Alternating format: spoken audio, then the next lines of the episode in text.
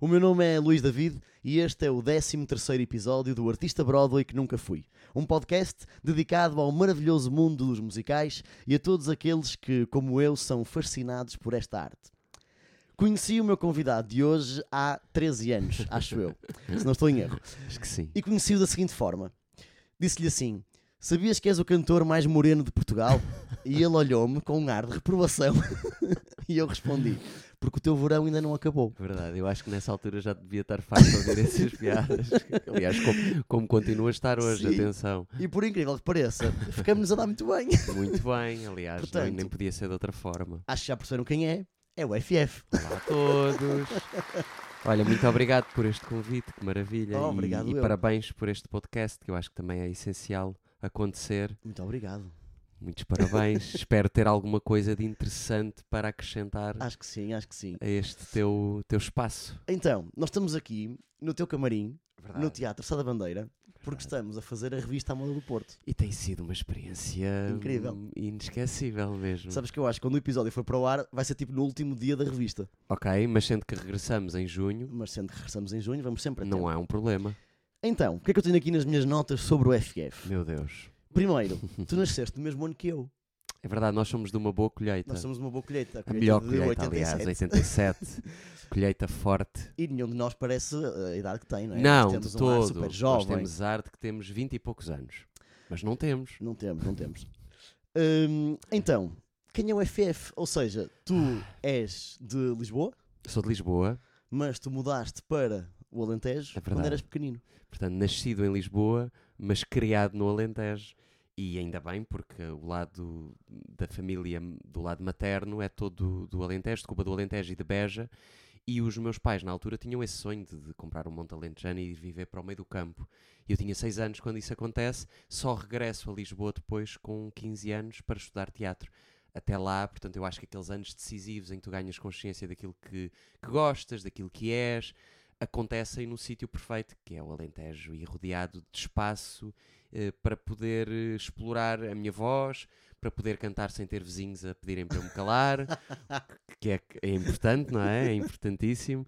E, e longe de- de- da confusão de uma cidade e com a liberdade que o campo também te, te pode oferecer.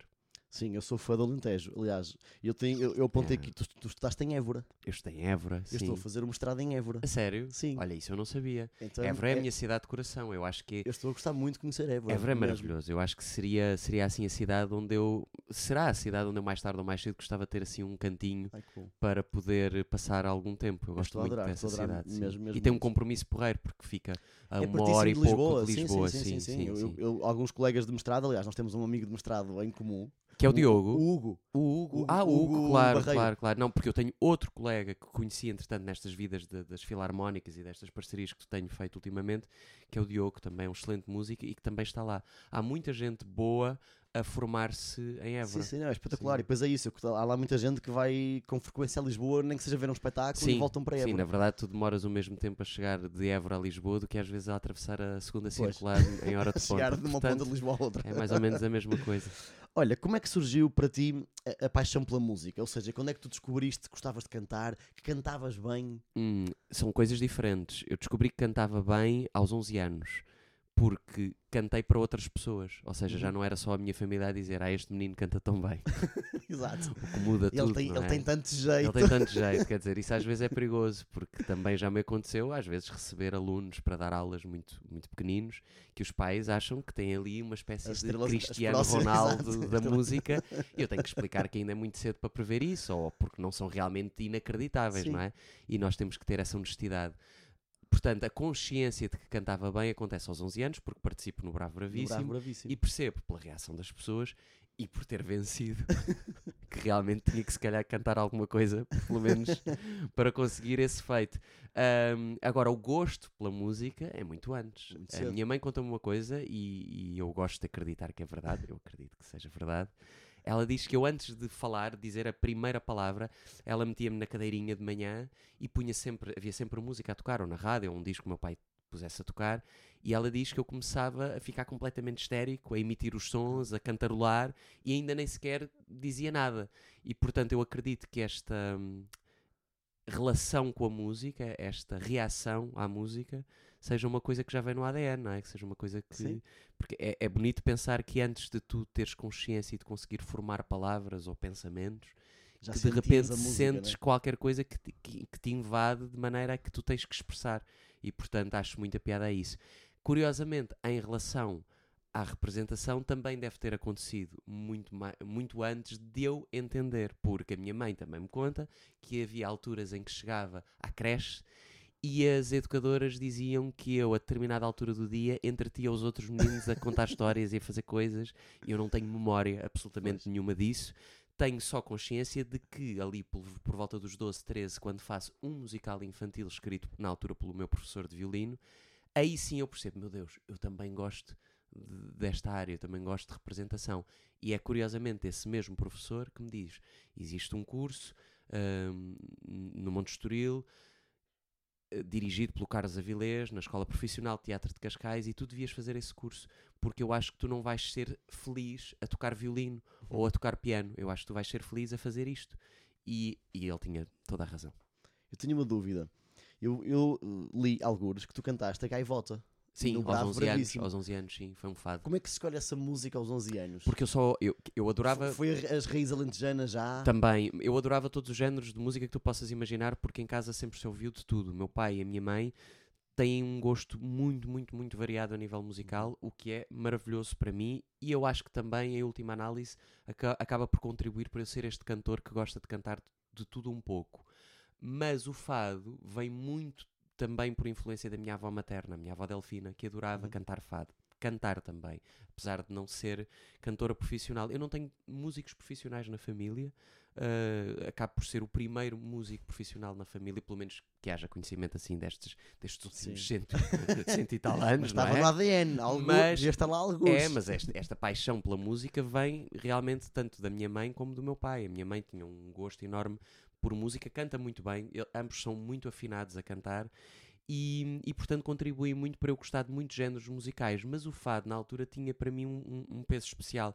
E eu acredito que também pelo facto de ser um género português, Uhum. cantado na nossa língua, para um miúdo de 11 anos eu acho que também tinha, acabava por ter outra influência. Nós, os nossos 11 anos, convém explicar isso às pessoas que nos estão a ouvir, pelo menos aos mais jovens, nós não tínhamos YouTube, não havia Exato, internet, Não havia telemóvel. não havia telemóveis, portanto o contacto com o inglês era o mais básico que vocês possam imaginar na escola, não é?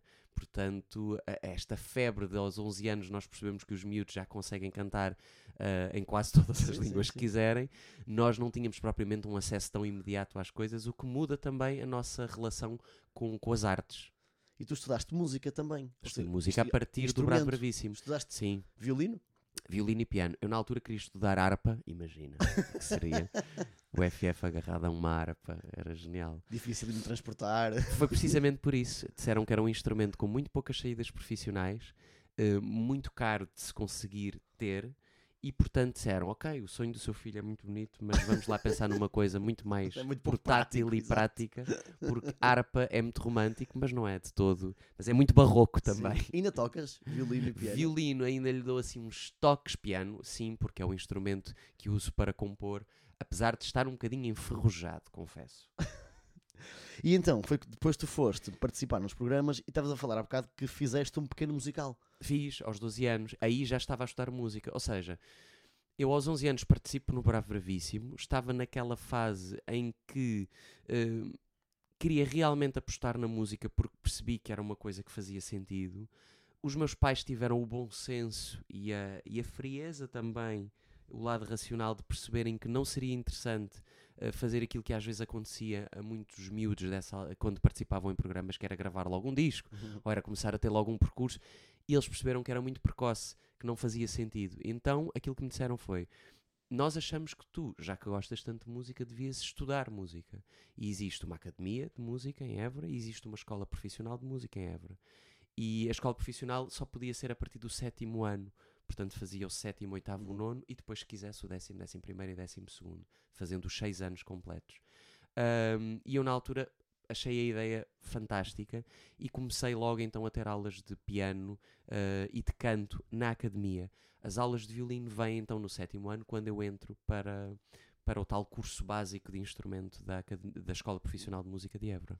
E quando fizeste esse, esse musical, há, há pouco estavas a dizer que foi um, foi um professor, não é? Foi escrito por um professor. Sim, sim. Nicolau, esse- Nikolai Lalov, que é, aliás, o diretor atualmente ainda, há muitos anos, da Orquestra de Cascais. E, eh, ou seja, fizeste um musical, agora puxando aqui a brasa à minha sardinha. Certo. Aí tu sentiste realmente a parte da representação, não é? Despertou-te para essa parte e, foi- e por isso é que depois também foste para a Escola Profissional de, de- de Cascais.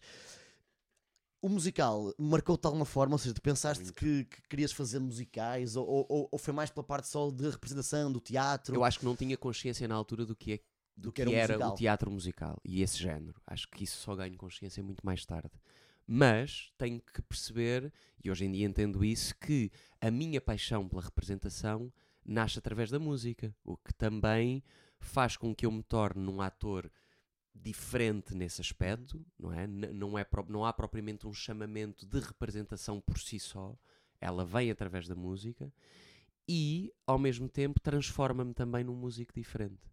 E, e- e eu sinto isso quando canto uma canção. Ou seja, eu não consigo descurar o meu lado de ator enquanto canto, ou faço só um concerto, mas também não consigo descurar o meu lado de músico quando estou em palco a fazer um trabalho de ator. Portanto, eu sinto sempre que as duas coisas estão ligadas. Às vezes as pessoas têm sempre aquela curiosidade do género: preferes, a pai ou, preferes o pai ou a mãe? e portanto, preferes a representação ou a música? E eu não consigo separar uma coisa da outra. Eu tenho ligado as duas coisas ao longo destes anos e é para mim assim que faz sentido. Portanto, E muito bem, deixa-me que, eu vejo, que eu aqui dos bastidores vejo todas as noites bem, e né? acho Tenho muito bem, bem. Acho que vai, vai muito bem. O, menino vai muito obrigado. e então, tu decides ir para a escola profissional, portanto fazes, fazes Hum. três anos. Três anos, sim, que só são, na verdade, não, não, não se tornam nos seis anos, porque de repente eu tenho o tal chamamento para estudar representação. E então interrompo o curso a meio, que era possível, ou seja, Évora tu consegues, sim, tu consegues ficar apenas com o curso básico, que Uhum. são os três primeiros anos, ou com o curso eh, profissional completo, que são os seis. Eu, neste caso, interrompo precisamente na altura possível, que é, portanto, a transição para o décimo ano, e venho novamente para, para Lisboa, neste caso para Almada, que era onde, onde já tinha vivido com os meus pais, e a fazer todos os, an- todos os dias uma hora e meia de transportes para Pois, chegar estava ao Monte Estoril. era horrível, imagina, era um barco, eh, comboio, autocarro e ainda um percurso a pé de um quilómetro. Todos os dias. Mas depois acabou por se tornar eh, de forma prática interessante, porque aproveitava o percurso no regresso a casa para fazer os trabalhos de casa, chegava a casa, jantava e arrochava. Dormia. E, e, foi gira essa transição de, ou seja, tu estavas muito ligado à música só, não é?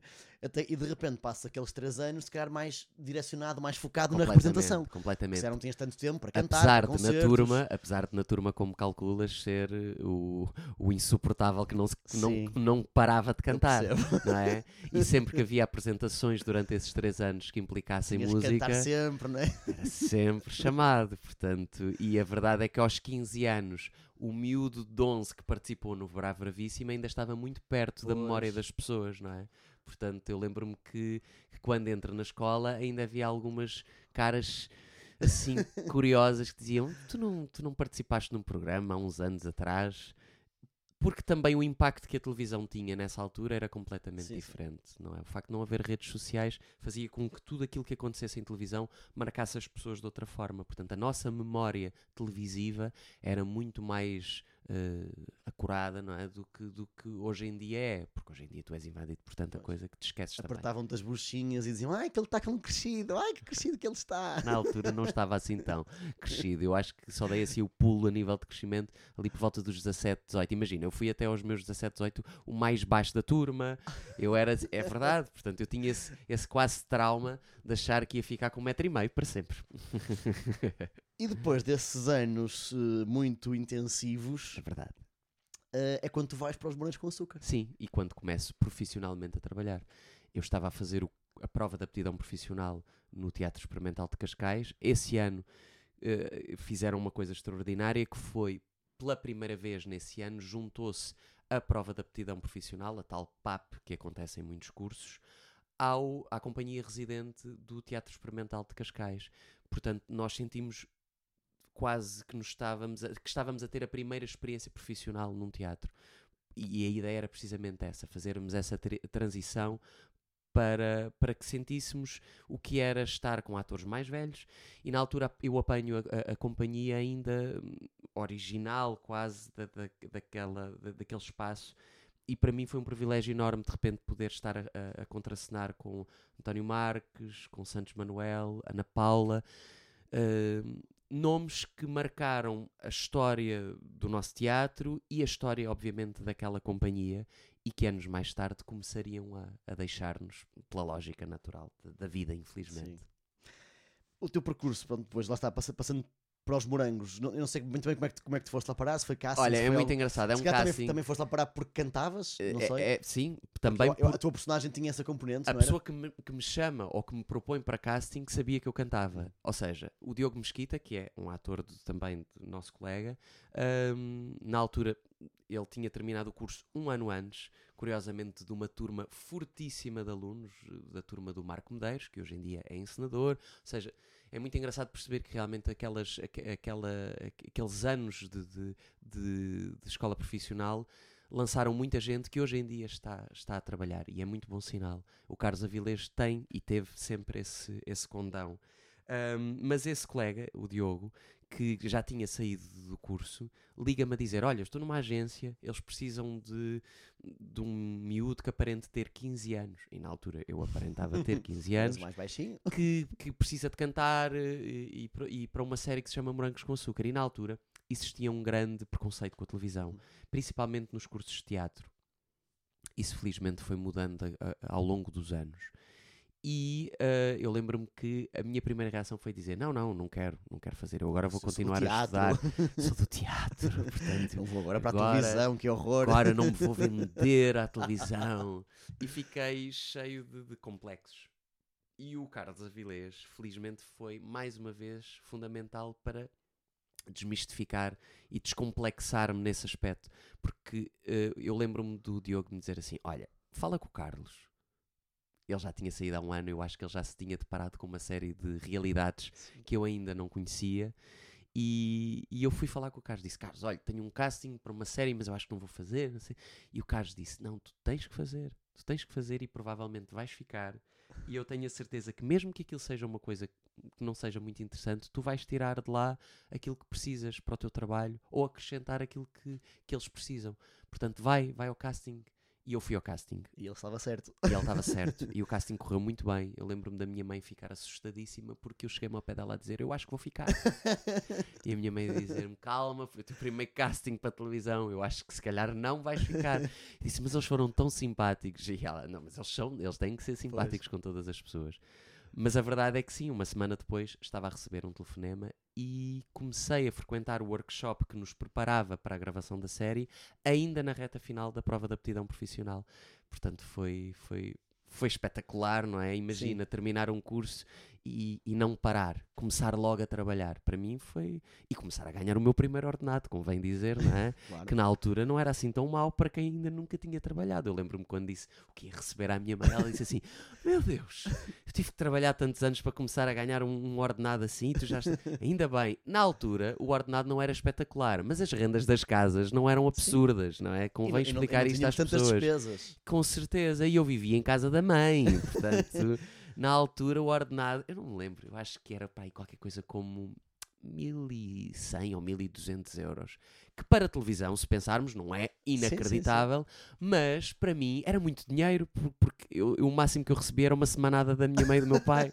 Portanto, como, como calculam, gerir dinheiro para lanches e jantares Exato. era fantástico. Eu senti-me rico na altura. Eu percebo, eu percebo. Aconteceu-me mesmo quando comecei a primeira vez a trabalhar com a Lafera, aconteceu-me isso. Agora, o que é que nós temos que pensar? Que os ordenados em televisão não mudaram assim tanto desde a altura. Mas que a vida mudou. E que isso já não dá para pagar um T1 em Lisboa. Pronto, é isso que temos que, que pensar.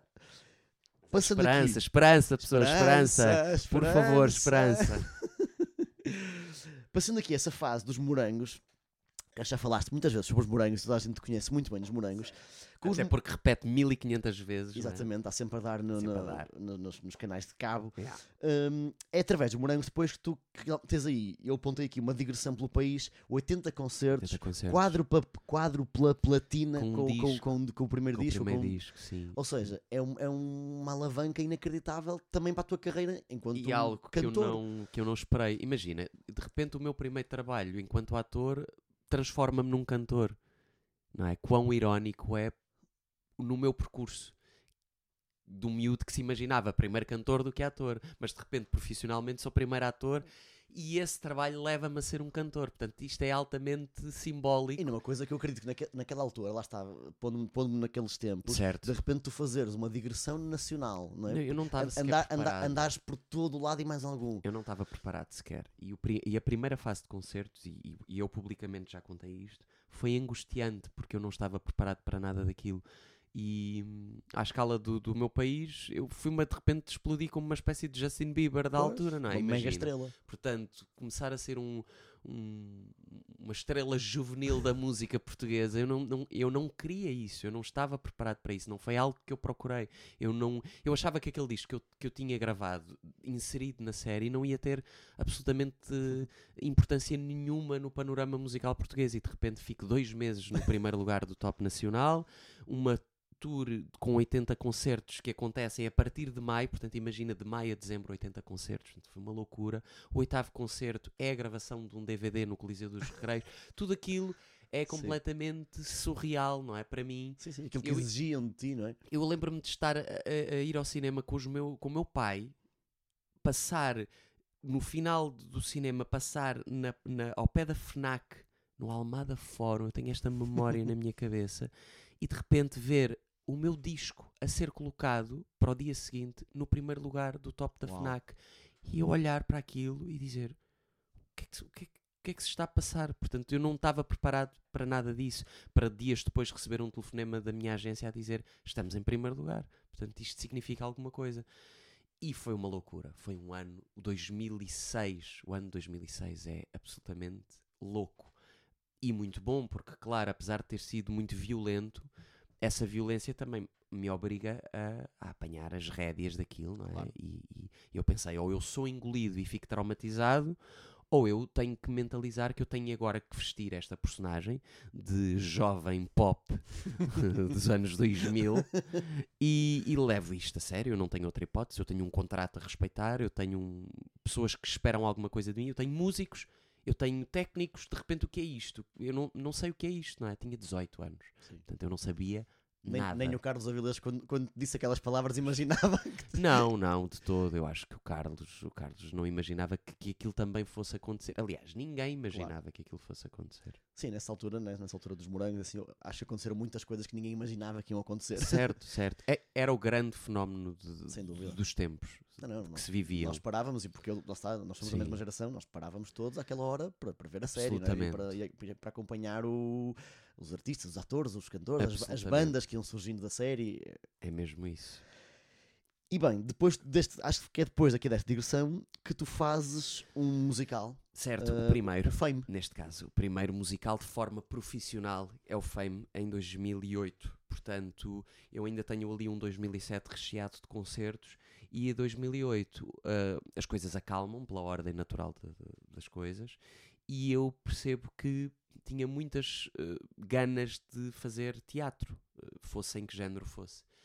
E surge o casting para fazer, portanto, para fazer o Fame na sua primeira versão portuguesa, apesar das canções serem na língua original e o texto em português, hum, foi a primeira adaptação para fazer o Fame em Portugal.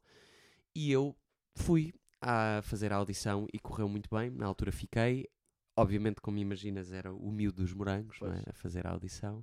Mas eu ia fazer o Nick, eh, e o Nick é aquele miúdo que está a estudar eh, na escola sim, de sim. artes e que quer ser cantor, portanto, mais uma vez eu estava eh, a meter-me num papel que, hum, que tinha muito a ver Sim. comigo.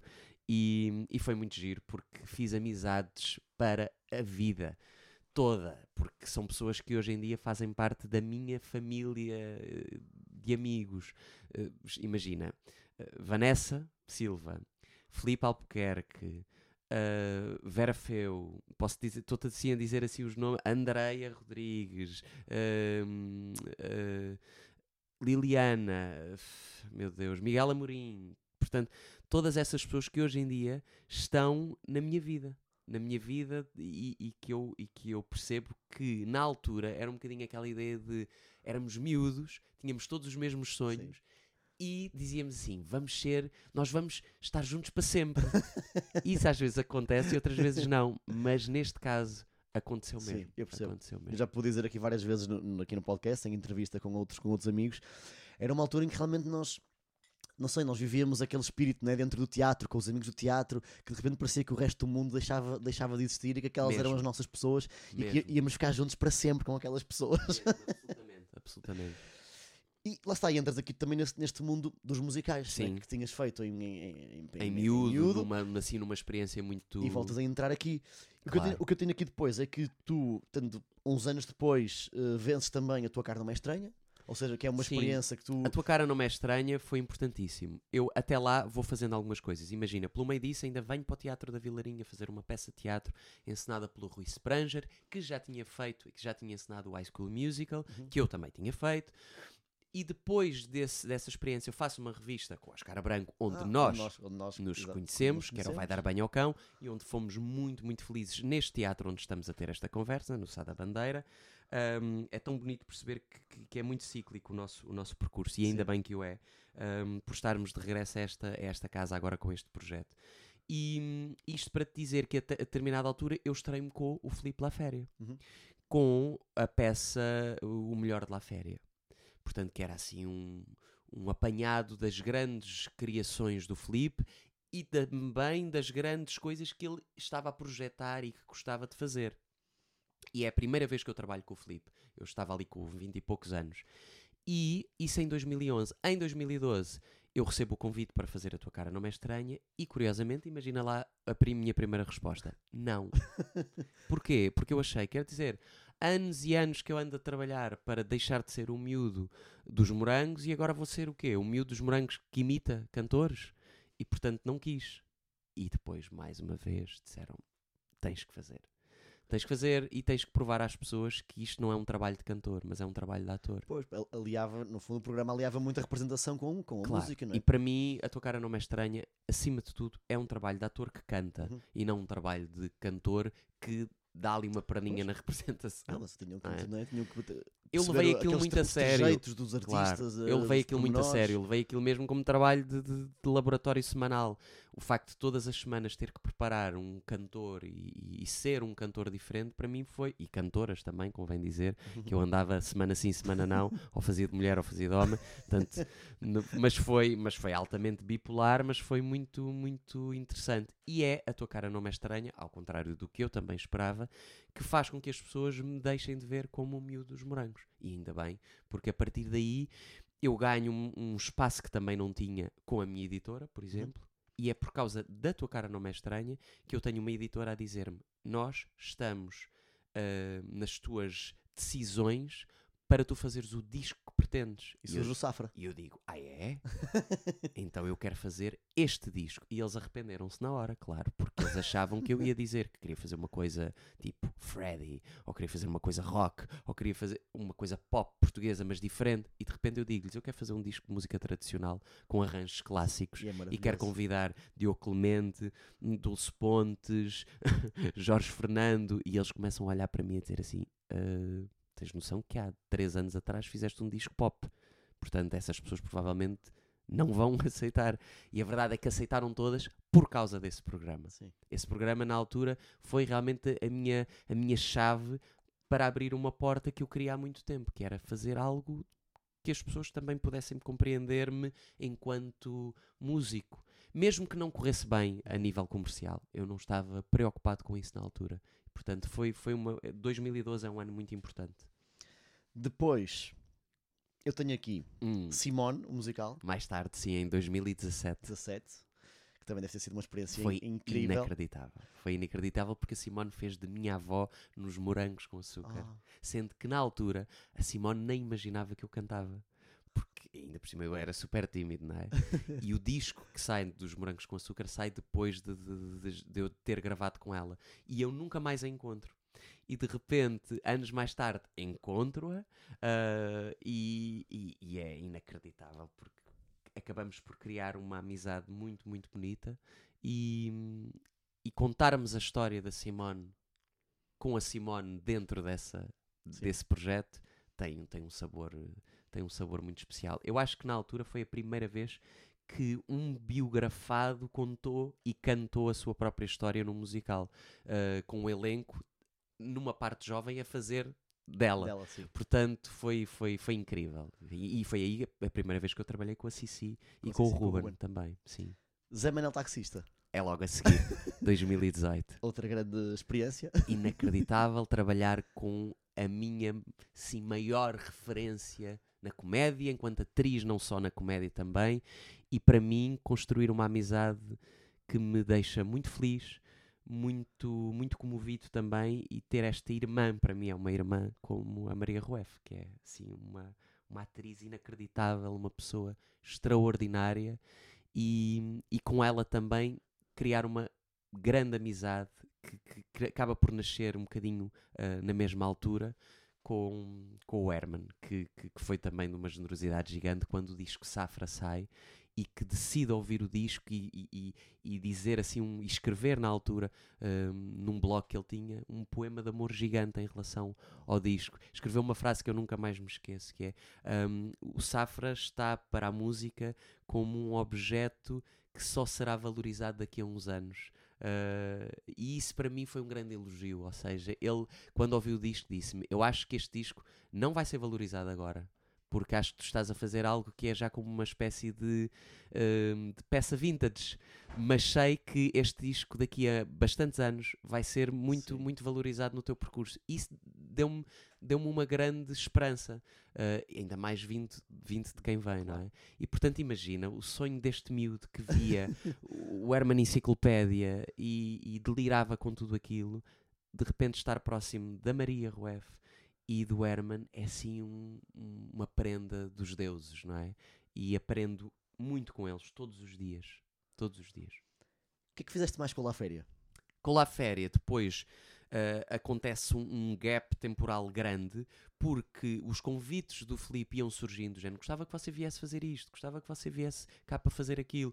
E eu dizia-lhe, Felipe, eu não consigo, eu estou completamente cheio de trabalho. E foram, foram anos muito, muito giros. E às vezes, quando os convites do Felipe surgiam, eu já estava inserido noutros projetos e acabava sempre por não acontecer. E eu dizia-lhe, quando, quando, quando não deixe de me convidar, por favor, não deixe de me chamar para projetos, não pense que sou eu que estou a fugir de trabalhar consigo. E ele teve essa generosidade, eh, generosidade e eu agradeço-lhe sempre isso. E o, o, aquilo que acontece, eu tinha um desgosto enorme de nunca ter trabalhado no Politiama, não é? Porque via os meus colegas todos que trabalhavam com o Filipe a trabalhar no Politiama e eu tinha feito o melhor de lá férias no Casino Estoril. E a verdade é que fazeres Filipe lá férias no Politiama tem outro, tem outro, tem outro sabor, sim, sim, tem outro encanto. Aquelas é? tábuas são, né? tem teatro, uma, uma tradição. teatro é, é passa, tudo passou por ali. E, e surge uma gala televisiva Uh, na altura, eu acho que se não é o centenário da Amália, qualquer coisa do género, eu acho que é o centenário da Amália, e ele chama-me para fazer essa gala, que é gravada no Politeama. Eu disse ao Filipe, já viu, com o irónico, eu estou a estrear-me consigo no Politeama, um, num, num, numa gravação para a RTP. e ele disse assim: Pois, realmente é bom, mas não é a mesma coisa. Não, você tem que fazer tem que fazer é aqui, tem que fazer uma peça, tem que fazer um, um, uma peça de teatro, um musical, uma revista, qualquer coisa, temos que pensar aí em qualquer coisa. E vem o Covid. E vem o Covid, e de repente no Covid o Felipe Albuquerque e o João Frisa decidem tentar convencer o Felipe pela féria na sua fase mais uh, receosa de se fazer e de se projetar qualquer coisa, não é? Que era o facto de estarmos todos em casa, decidem dizer: Filipe, vamos fazer uma revista low budget, com um elenco jovem, uma coisa curta, só podia ter uma hora e meia na altura, não eram as indicações da DGS. Portanto, uh, vamos fazer. E ele, ah, não sei, vocês acham? Uma altura em que as pessoas têm tanto receio de ir ao teatro, lutações a meia casa, como é que vamos fazer isto? E ele, vamos, vamos, e vamos já falar com as pessoas, não sei o quê, também para, para se para se mentalizarem de que isto tem que ser uma coisa feita rapidamente e a arriscar, pode não correr bem, e assim é.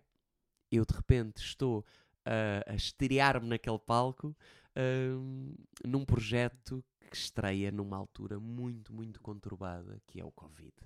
E o Espero por Ti no Politeama nasce nessa altura com três estreias adiadas, com três regressos a casa, com elencos a ter reunião na plateia e a desatarem a chorar porque estávamos a dias de estrear e voltamos novamente para casa, acharmos que nunca iríamos conseguir fazer aquilo.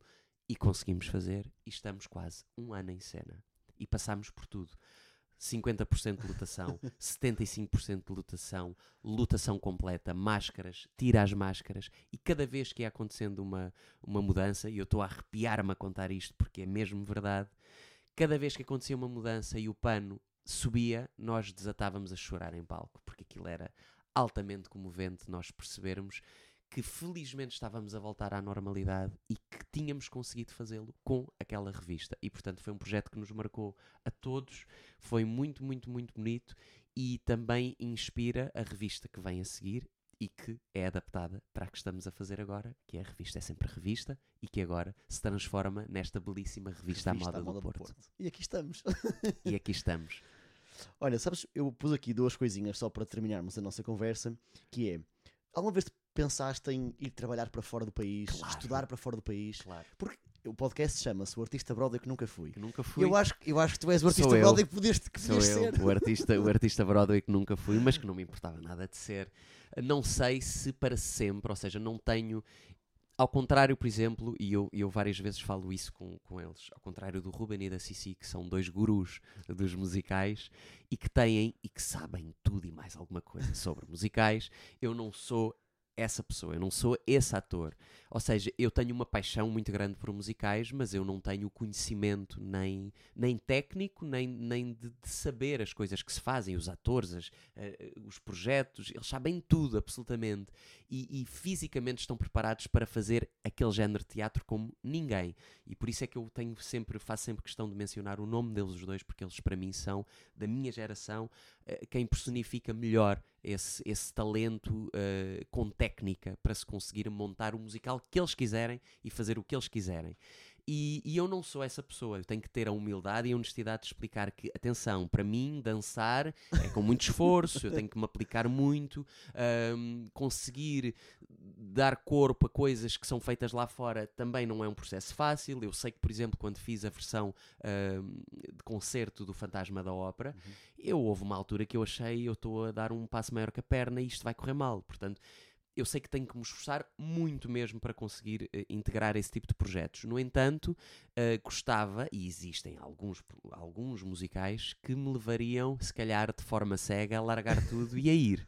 Não tenho, às vezes, é a coragem de dizer, ah, deixa-me lá fazer um casting. Não, há musicais que não, têm, que não são dançados, né? que pois são, é. São, e este em questão, que eu já te disse que adoro, e este sim. que eu te disse que adoro, seguir, tem muito, no, na verdade, tem muito mais de representação sim. e de canto do que propriamente de coreografias loucas. Sim, sim, sim. E é, para mim, um musical que, me, que marca a minha infância por causa do filme e que o ano passado eu fui ver, finalmente, uh, a Londres. E eu disse: Este, era este que me faria sair daqui. Sim e ficar uma temporada. Já vamos revelar qual é, Meu calma. Deus, já vamos revelar qual é quando quiseres, tu é que mandas nisto. Não, a última coisa que, que eu tenho, tenho mesmo que te dizer, que é, eu, como já te disse, e às vezes tu reparas, eu, eu, vejo muitas vezes as tuas cenas, as tuas cenas em palco e quando não estou mesmo aqui a vê-las, porque estou a mudar de roupa para a minha próxima cena, aqui na revista, mas estou-te a ouvir. E há uma coisa que eu gosto mesmo muito e que admiro muito em ti, que é, eu acho que tu gostas muito, admiras muito e promoves muito a, nossa música, os nossos artistas portugueses, os nossos muito. atores. Ou seja, a forma como, como eu te vejo e como eu te sinto a fazer algumas personagens que são que são atores, que, pronto, alguns que infelizmente já não estão, já não estão connosco, e a forma como tu fazes isso e como vives isso, a forma como tu fazes o Solnado, por exemplo, ah. eu acho que é uma homenagem incrível Fixe. ao Solnado, Fixe. e eu acho que é muito bom ter alguém da nossa geração que gosta de conhecer esses atores antigos que são, que são a base do nosso teatro, que são. A, que, e eu gosto muito disso em ti.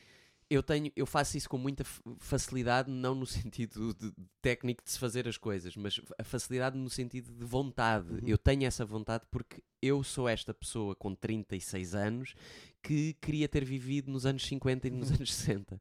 E portanto, há uma época de ouro hum, das artes, do espetáculo e do teatro e da revista em Portugal que se foi perdendo e que felizmente estamos a tentar resgatar agora e percebo que cada vez há mais gente a consumir teatro e ainda bem, e nós sentimos isto por esta loucura que aconteceu aqui nestas três semanas. Ahm, E eu faço isso mesmo com vontade, ou seja, esta ideia de não deixarmos que a memória de quem marcou o nosso teatro ahm, se apague é uma missão para mim enquanto ator e enquanto músico porque eu acho que a magia da nossa, daquilo que nós vamos deixando no nosso trabalho é o facto de influenciarmos os que se seguem, não é? E ao estarmos a influenciar os que se seguem, estamos também a moldar eh, aquilo que vem a seguir. E eu não tenho arrogância nenhuma de achar que vou influenciar nenhuma geração, mas se existir um miúdo que hoje venha ver esta revista e que por isso queira fazer parte disto num um dia mais tarde, isso já me deixa muito feliz. Porque foi isso que aconteceu comigo. Eu também fui ao teatro em miúdo, eu também vi coisas que me marcaram e que eu disse: Meu Deus, eu quero fazer isto um dia. E o facto de conseguir fazê-lo e, e- e- e ser absolutamente realizado e sentir-me realizado na minha profissão e ainda me cruzar com esses gigantes, para mim é uma benção, é uma dupla benção eu conseguir isso. Imagina o que é eu ser um miúdo, assistir a grandes gigantes e depois poder estar perto deles, não é? Eu falei-te da Maria, falei-te do Herman, falei-te da Simone. Eu chego a contracenar com o Raul Solnado nos Morangos com Açúcar, Uau. num, epi- num episódio especial de Natal, onde ele fazia de pai Natal, imagina, no- e, e eu contraceno com, o- com o Raul durante uma cena, e essa cena para mim vai ficar marcada para sempre na minha, na minha memória. E é muito simbólico, não sei quantos anos mais tarde, eu estar a fazer dele neste palco. Portanto, a nossa profissão é realmente mágica, mas eu acho que, lei da atração ou não, quem acredita, acredita, mas eu acho que quando tu semeias coisas com generosidade e tu tentas levar o teu percurso dessa maneira, eu acho que as coisas boas acontecem, acabam por, por, por te acontecer. E é assim que eu quero continuar a viver a minha vida, a, a par de grandes ambições profissionais. Acho que tu tens que viver sempre e saborear as coisas boas que esta profissão te vai trazendo. Que maravilha. Obrigado. Bem, vou dar as notícias no instante.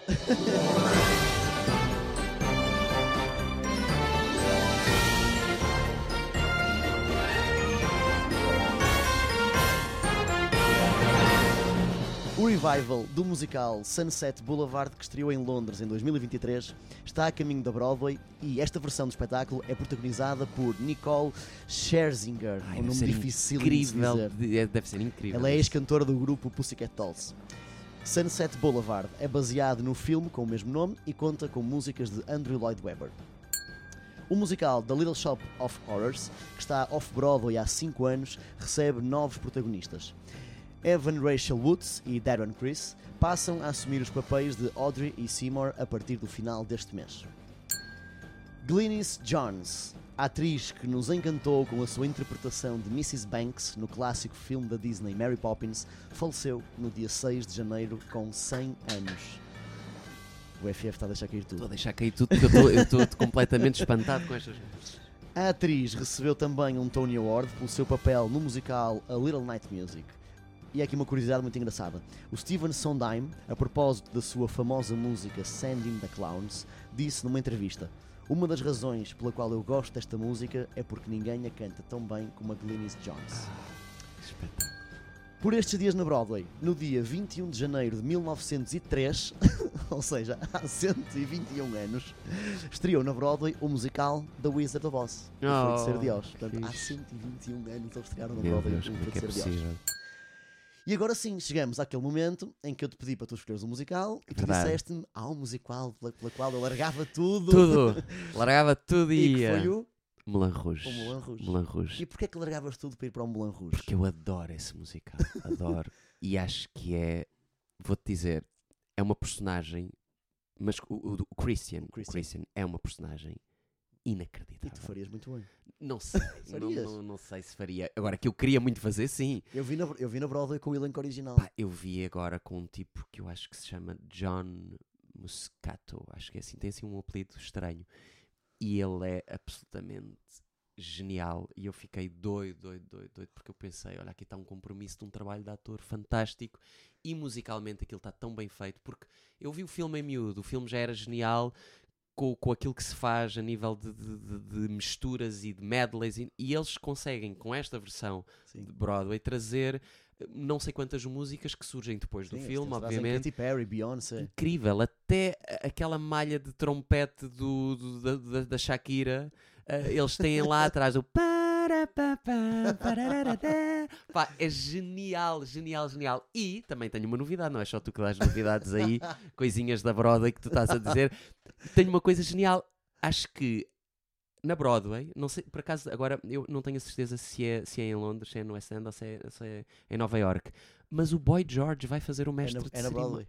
Vai fazer o na mestre de Acho que- cerimónias, acho, Acho imagina. está a estrear por agora, na altura em que estamos a gravar o Esquece, eu estou capaz de, de a ir, Acho que ele vai estrear agora esta semana. Só- capaz acho que li isso de ir comprar um bilhete, gastar uma fortuna, que se conseguir, não é? Porque aquilo já deve estar tudo esgotado. Sim, Boy. George a fazer aquele mestre de cerimónias deve ser Eu vi em. Nova York e na altura Epá, não é genial paguei, a ideia. paguei caro. É. Porque aquele homem quase que já é aquela personagem. Sim, sim, sim, sim, sim. Maravilha. Portanto, é isto. Melan Rouge, O quem Moulin sabe um Rouge dia. É um musical baseado no filme com o mesmo nome, já disseste. A história desenrola-se em Paris, no bairro de Montmartre, Mamate. onde um jovem compositor, o tal Christian, é? Christian. se apaixona por uma artista de cabaré. Este espetáculo estreou na Broadway em 2019, eh, ganhou 10 Tony Awards, Claro. incluindo o melhor musical. Esquece. É incrível. A luz é genial. O desenho de luz do espetáculo é genial. O palco é absolutamente deslumbrante. Sim. Tu sentes que estás numa caixinha de música burlesca a assistir a uma coisa, a um concerto. A determinada altura já não estás a ver um musical, estás num concerto. É incrível. Vão, É vão muito bom. ver, vão ver, please. Pronto, chegamos ao fim. Yeah! Conseguimos. Muito obrigado, muito Olha, obrigado. obrigado. Adorei, obrigado adorei esta convidado, por conversa. ter feito acordar cedo num, É dia, verdade. em- num dia em que temos dois espetáculos agora ainda pela frente. É bom, é bom, que é para acordar a cabeça, a voz, tudo e mais alguma coisa. É muito bom. Olha, adorei e, e espero que isto seja um sucesso e que tenha muitos, Também muitos sim. episódios. Obrigado. Até já.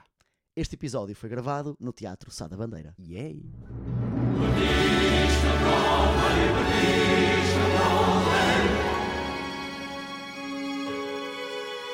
Que nunca